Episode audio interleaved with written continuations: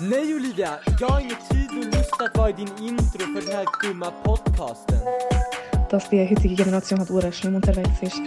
Die Jugend wird schlimmer, schon seit immer. Wenn es wahr wären wir jetzt alle debil. Also, ich sag dir ehrlich, unsere Jugend ist schon ein Fall für sich selber. Und irgendwo ist sie auch Arsch. Sobald wir das Handy nicht mehr haben, würde ich sagen, sind wir echt los und verloren. Bro, sag dir ehrlich, Gen Z ist einfach eine lustige Generation, wirklich lost. Das ist Jung und Verwirrt. Hallo liebe Zuhörerinnen und Zuhörer. Willkommen zurück beim Podcast Jung und Verwirrt, der Podcast über Wertvorstellungen von Jugendlichen. Wir beschäftigen uns hier mit den Fragen, was sind Werte, von wo kommen diese und wieso sind sie wichtig für Jugendliche. Ich bin Olivia. Und ich bin Omar. Was wir bisher besprochen haben, ist, dass in der Zeit des Jugendalters bedeutende persönliche Veränderungen stattfinden. Jugendliche entwickeln ihre Identität, erkunden ihre Fähigkeiten, treffen wichtige Entscheidungen zur Berufs- oder Studienwahl und finden allmählich ihre eigenen Interessen, Ansichten und Weltanschauungen. Im Jugendalter werden sich Menschen auch ihre eigenen Werten bewusst. Während dieser Phase spielen soziale Einflüsse eine entscheidende Rolle. Jugendliche orientieren sich an Eltern, Geschwistern, Lehrern, Freunden und auch die Kultur kann die Werte beeinflussen. Am Anfang dieser Episode habt ihr einige Sounds gehört und ich bin mir ziemlich sicher, dass die euch nicht gerade unbekannt sind. Es sind die typischen Notification Sounds der Social Media. 98% der Jugendlichen in der Schweiz sind laut der Webseite jugendundmedien.ch bei mindestens einem dieser sozialen Netzwerken angemeldet. Laut einer Studie der Zürcher Hochschule für angewandte Wissenschaften verbrachte ein Jugendlicher, eine Jugendliche an einem Wochentag im Jahr 2022 im Durchschnitt drei Stunden am Smartphone. An einem Samstag oder Sonntag waren es mehr als vier Stunden. Seit den letzten Jahren rücken die sozialen Medien wie Instagram, YouTube, TikTok immer mehr in den Blickpunkt. Sie sind, wie wir anhand dieser Daten sehen, fester Bestandteil des Alltags von Jugendlichen und werden von fast allen sehr regelmäßig genutzt. Wie wirkt sich dieses Nutzverhalten auf unsere Werte aus? Welchen Einfluss haben Influencer dabei? Diese Fragen besprechen wir in dieser Episode zusammen mit unserem befragten Experten Daniel Süß. Daniel Süß ist Professor für Medienpsychologie an der Zürcher Hochschule für angewandte Wissenschaft und Professor für Kommunikationswissenschaft an der Uni Zürich. Er beschäftigt sich seit über 30 Jahren mit dem Medienalltag der Jugendlichen und leitet medienpädagogische Projekte, wie zum Beispiel die James-Studie. James steht hier für Jugendliche, Alltag, Medienerhebung Schweiz. Die Jugend haben wir in der allerersten Episode schon ein wenig näher angeschaut. Nun wollen wir uns dem Wort Medien widmen. Der Begriff Medium stammt aus dem Lateinischen und hat die Bedeutung Mitte, gemäß dem Duden. Im Kontext zwischenmenschlicher Kommunikation fungiert ein Medium als vermittelndes Element, das aus Sprache, Zeichen oder Symbolen bestehen kann. Es dient dazu, Botschaften von einer Person zur nächsten zu transportieren. Ein Medium kann daher also jegliche Form von Zeichen oder Kommunikationsmitteln sein, die von Menschen genutzt werden. Kurz gesagt, Medien gleich Vermittler. In der Alltagssprache verknüpfen wir den Begriff Medien meistens mit Massenmedien wie Zeitungen, Fernsehen, Radio, Film und das Internet. Diese besonderen Medien haben die Eigenschaft, eine große Anzahl von Menschen gleichzeitig zu erreichen und somit Inhalte an eine breite Öffentlichkeit zu vermitteln. Es gibt ganz verschiedene Arten von Medien, wie euch wahrscheinlich schon bekannt ist. Meistens wird zwischen analogen und digitalen Medien unterschieden. Unter den analogen Medien fallen Printmedien und elektronisch-analoge Medien. Dazu gehören Zeitungen, Zeitschriften, CDs und Schallplatten. Digitale Medien hingegen sind elektronisch. In dieser Kategorie fallen Computer mit Internetzugang, Tablets, Videospiele, Mobiltelefone und digitales Fernsehen. Diese werden heutzutage oft auch als neue Medien bezeichnet. Soziale Medien sind ebenfalls digitale Medien. Sie erlauben die Vernetzung sozialer Kontakte im Internet und den Austausch von medialen Inhalten. Plattformen wie TikTok oder Instagram und viele andere werden für genau diesen Zweck genutzt. Wir haben Daniel Süß gefragt, was Social Media denn von älteren Medien unterscheidet. Er spricht die Rolle der Influencer an. Das Neue bei Social Media ist ja, dass die Influencer, Influencerinnen beispielsweise ähm, sehr viel näher wirken als irgendein Filmstar oder ein Musikstar oder ein Sportstar. Es ist so etwas wie eine ältere Schwester oder ein älterer Bruder. Das heißt, äh, man hat den Eindruck, man kann vielleicht eben dem nacheifern, man kann dasselbe erreichen wie dieser Influencer oder die Influencerin. Und das ist eine neue Qualität. Und dann natürlich auch die Interaktivität, also dass man einen Dialog führen kann, dass man äh, Kommentare geben kann und darauf auch wieder reagiert wird. Also diese Medienfiguren sind sehr viel näher geworden, als es früher der Fall war bei eben Sport oder Musik oder anderen Stars. Bevor wir uns die Rolle der Influencer näher anschauen werden, möchten wir zuerst folgende Frage klären. Wieso sind Medien überhaupt wichtig im Kontext der Werte? Generell spielen Medien in zwei Dimensionen eine Rolle bei der Diskussion von Wertvorstellungen. Wir haben also gesagt, Medien sind Vermittler. Dies gilt auch bezüglich den Werten.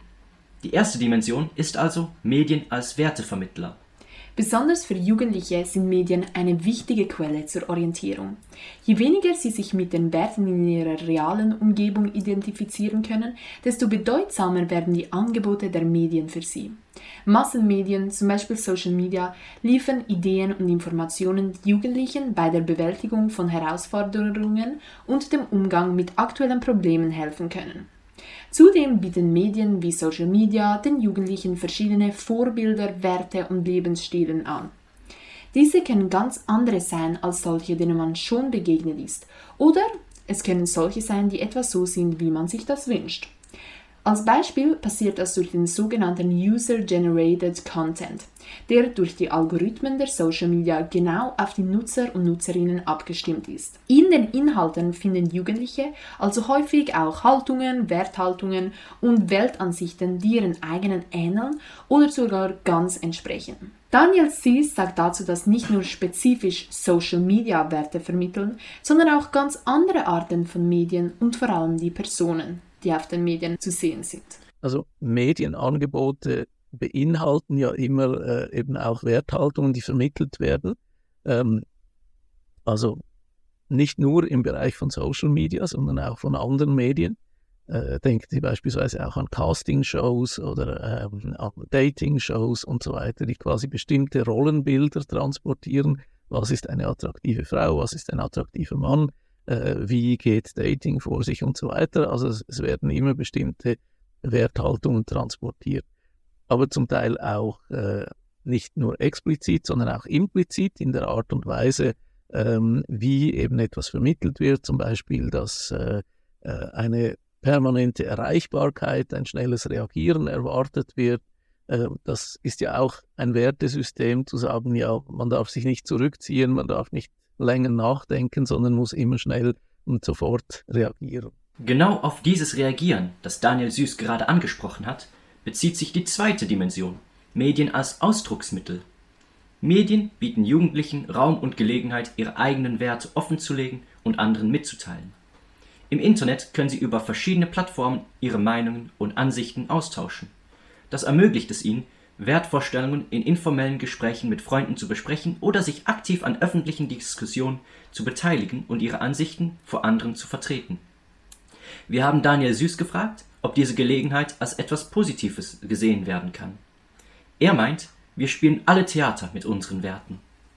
Also das Bedürfnis, dass man die eigenen Werthaltungen auch mitteilen und ausdrücken kann und auch vielleicht in einer kreativen Form ausdrücken kann, das finde ich grundsätzlich positiv.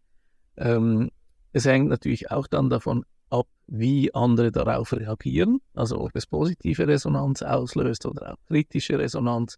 Aber es ist auch so, dass wir das ja immer tun. Also äh, Goffman spricht davon, wir spielen alle Theater.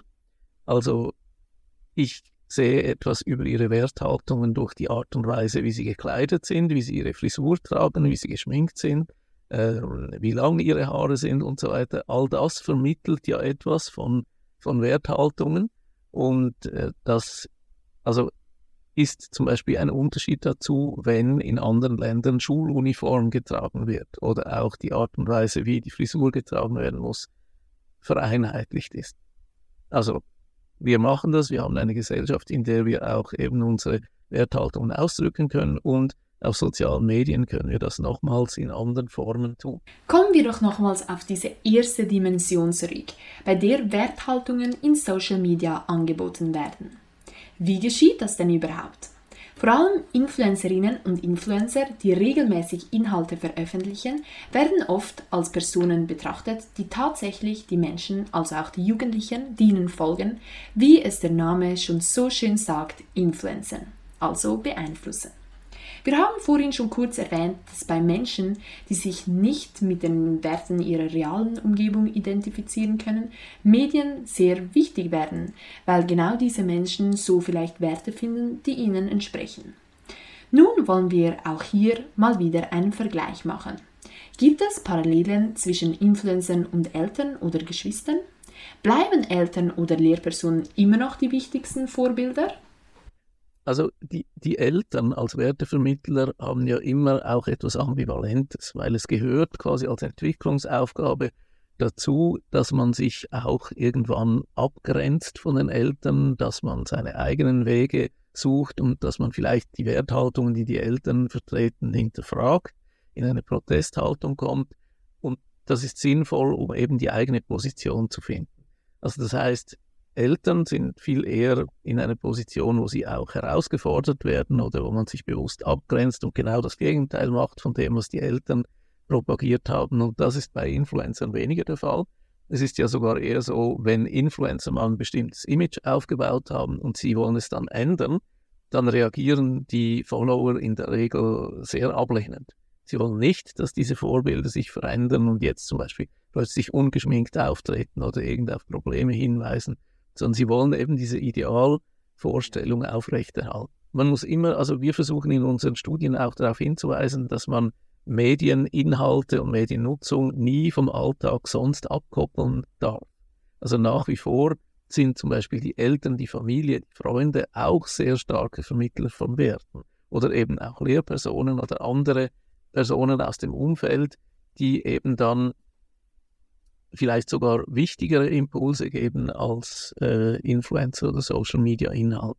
Genau, also äh, nur schon eben äh, die Lehrperson äh, ist ja auch zeitlich ähm, viel mit den Schülerinnen und Schülern im Austausch und es ist nicht nur das, was die Lehrperson sagt, sondern auch, wie sie auftritt, was für ein Lebensstil sie verkörpert, was für ein soziokulturelles Milieu sie verkörpert, was eben die Schülerinnen und Schüler auch beeinflusst. Oder eben denken wir an, an Geschlechterrollenbilder. Ähm, natürlich wird das durch äh, soziale Medien, Influencer beeinflusst, aber die Art und Weise, wie die Eltern oder wie Geschwister ihre Geschlechterrolle leben und, und ähm, interpretieren, das hat eigentlich einen noch viel stärkeren Einfluss auf das Aufwachsen von jungen Menschen. Ja, also würden Sie dem zustimmen, dass die Eltern und die Familie nach wie vor immer noch die wichtigste Instanz für Wertevermittlung sind? Ja, also es kann quasi dann anders aussehen, wenn sich die Kinder mit den Werthaltungen ihrer Eltern überhaupt nicht identifizieren können und dann eigentlich einen anderen Orientierungspunkt suchen. Also in dem Sinn dann äh, vielleicht eben äh, sehr begeistert einem bestimmten Influencer oder auch anderen medi medial vermittelten Figuren folgen aber das können auch Gruppen sein, eben das, das können äh, real existierende Gruppen sein, e, extremistische Gruppen, Sportvereine, Musikgruppen äh, oder, oder äh, Milieus, in denen Suchtmittel konsumiert werden, die dann eben so eine Art Alternative bieten zu einem Elternhaus, wo man sich überhaupt nicht identifizieren kann mit den Werthaltungen. Also ich würde sagen, ich habe das jetzt so verstanden, dass wer bei einer Person den meisten Einfluss hat, wertetechnisch, das wird ähm, sehr stark durch die Zeit, die diese Person mit diesen anderen Menschen durchbringt, beeinflusst. Ja, das ist richtig. Also quasi es gibt so einen Mere Exposure Effekt. Das heißt, nur schon eben, wenn man häufig und immer wieder mit Personen zu tun hat, dann äh, wird man einfach stärker geprägt. Aber eben, man kann auch dann zur Erkenntnis kommen, dass die Werthaltungen dieser Personen, mit denen man ständig zu tun hat, überhaupt nicht mit den eigenen Werthaltungen übereinstimmen. Wir können also sagen, dass es bei der Vorbildsfunktion immer darauf ankommt, wie fest sich ein Kind mit den Wertehaltungen einer Person identifizieren kann. Wenn man das bei einer Bezugsperson gar nicht kann, sucht man andere Personen, die die Vorbildsrolle übernehmen können. Uns hat dann interessiert, ob man sogar desorientiert sein muss, um zum Beispiel einen Influencer als Vorbild zu nehmen. Daniel Süß streitet dies ab. Desorientiert muss man nicht sein, um, um Influencer zu entdecken und dann toll zu finden. Sagen wir beispielsweise eine Familie, die sich immer auch schon mit ökologischen Fragen auseinandergesetzt hat. Ähm, dort kann zum Beispiel Greta Thunberg dann für Jugendliche plötzlich eben zu einem starken Vorbild werden, weil sie eben sehr prägnant äh, und auch öffentlichkeitswirksam eben ihre Haltung zum Ausdruck gebracht hat.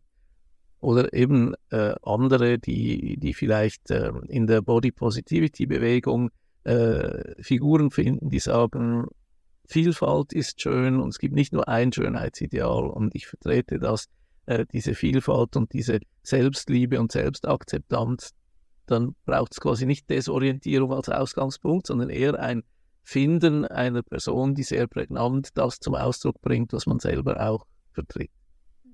Also, was, also man sucht eher nach einer Person, die einfach schon äh, das sagt, was man sowieso schon selber ein wenig gefunden hat und man sucht nicht wirklich jemanden, der jetzt das Gegenteil sagt. Ja, also es kann natürlich schon eben immer ganz verschiedene Situationen geben. Also wenn, wenn ein Kind zum Beispiel gemobbt wird in der Schule, wenn es sich nicht verstanden fühlt in der Familie, äh, wenn es wenig Anerkennung bekommt äh, im, im persönlichen Umfeld und findet dann zum Beispiel plötzlich eine Gruppe, äh, wo es äh, wo Stärke propagiert wird. Eben, das kann eine, eine extremistische Gruppe sein, eine rechts- oder linksradikale Gruppe. Und, und das Kind hat den Eindruck, ah, da ist plötzlich so ein Umfeld, äh, wo ich dazugehören könnte und wo ich mich stark fühlen kann. Dann kann das quasi so eine kompensatorische Funktion haben. Für eine Ausgangslage, in der man sich nicht richtig zugehörig fühlte oder nicht äh, Wertschätzung erfahren hat. Das mit der kompensatorischen ähm, ja, das mit dem Kompensatorischen habe ich jetzt nicht ganz verstanden. Könnten Sie darauf etwas genauer eingehen?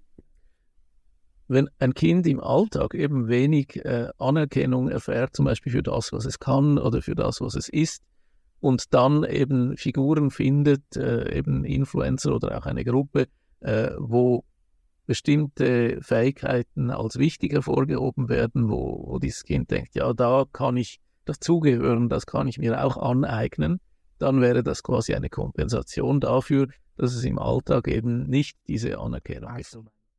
Influencer werden also auch zum Vorbild, wenn ein Kind oder eine jugendliche Person sich zum Beispiel zu Hause oder in der Schule nicht wertgeschätzt fühlt. Die Vorbildfunktion kann aber auch sehr wichtig sein, wenn die Influencerin oder der Influencer zum Beispiel die ähnlichen Werte vertritt, die man als Jugendliche oder Jugendlicher sowieso schon hat. Stellen wir doch noch eine letzte Frage. Welche Werte werden denn jetzt typischerweise von Influencern und somit auch in den sozialen Medien vertreten? Ich persönlich glaube, den meisten ist schon mal der Gedanke gekommen, dass auf Social Media sehr großen Wert auf das Äußere oder auf Oberflächliches gelegt wird. Wie schön eine Person aussieht, wie gut der Body trainiert ist, welches Auto, welche Tasche, welche Kleider sie oder er besitzt. Es scheint mir, als wären materialistische Dinge sehr wichtig als wären ich-bezogene Werte wie Leistung, Macht und Hedonismus sehr wichtig. Ist es wirklich so, dass diese Werte verstärkt auf Social Media propagiert werden? Also ich würde mal sagen, die Influencer, die am meisten Follower haben, die quasi am populärsten sind, vertreten eher solche hedonistischen Werte und selbstbezogenen Werte. Aber es gibt eine große Bandbreite von Influencern. Es gibt auch Influencer, die eben im Bereich Non-Profit oder Aktivismus oder Feminismus oder äh, eben äh, politischen Bewegungen und so weiter unterwegs sind. Äh, das können Sie auch in verschiedenen Studien dann nachschauen. Das heißt, es gibt sehr wohl oder auch im Bereich Kunst, also Kunstproduktionen, sei es Musik oder etwas anderes, äh, vortragen also es gibt eine Vielfalt von äh, möglichen Influencern, die aber vielleicht eher Micro-Influencer sind, die also eine kleinere Community um sich scharen. Und da würde sicher auch ihre Mutter äh, quasi Influencer finden, wo sie findet, ah, die sind spannend und da erfahre ich etwas. Äh, oder dass das äh, ist auch lustig. Also es gibt auch ganz viele äh, eben äh, Videos zu, zu Geschlechterverhältnissen, die quasi humorvoll etwas aufgreifen oder die auch irgendwelche Wissensinhalte auch zur Psychologie vermitteln ähm, in, in kurzen Videos. Wir haben also jetzt gehört, dass ich-bezogene Werte, die manchmal als oberflächlich gelten können, auf den sozialen Medien vor allem von sogenannten Makroinfluencern, also Influencer mit großer Reichweite, vermittelt werden. Es gibt aber auch viele verschiedene Influencer, die auch andere Werte in den Vordergrund rücken.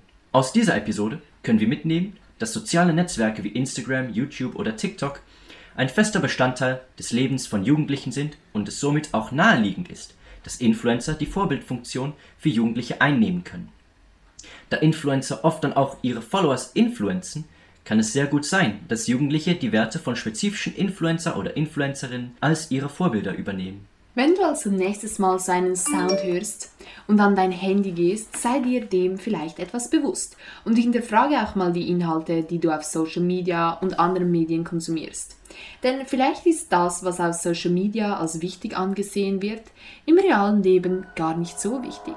Das war's für heute mit Jung und Verwirrt, der Podcast über Wertvorstellungen und Jugendliche. Vielen Dank fürs Zuhören.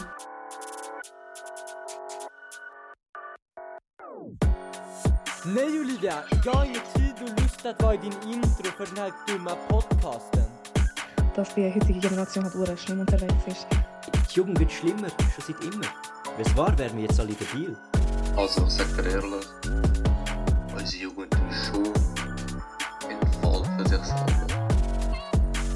Und irgendwo ist sie auch voll am Arsch. Sobald wir das Handy nicht mehr haben, würde ich sagen, sind wir echt los und verloren. Bro, sag dir ehrlich, Gen Z ist einfach eine lustige Generation, wirklich lost. Das war es mit Jung und Verwirrt.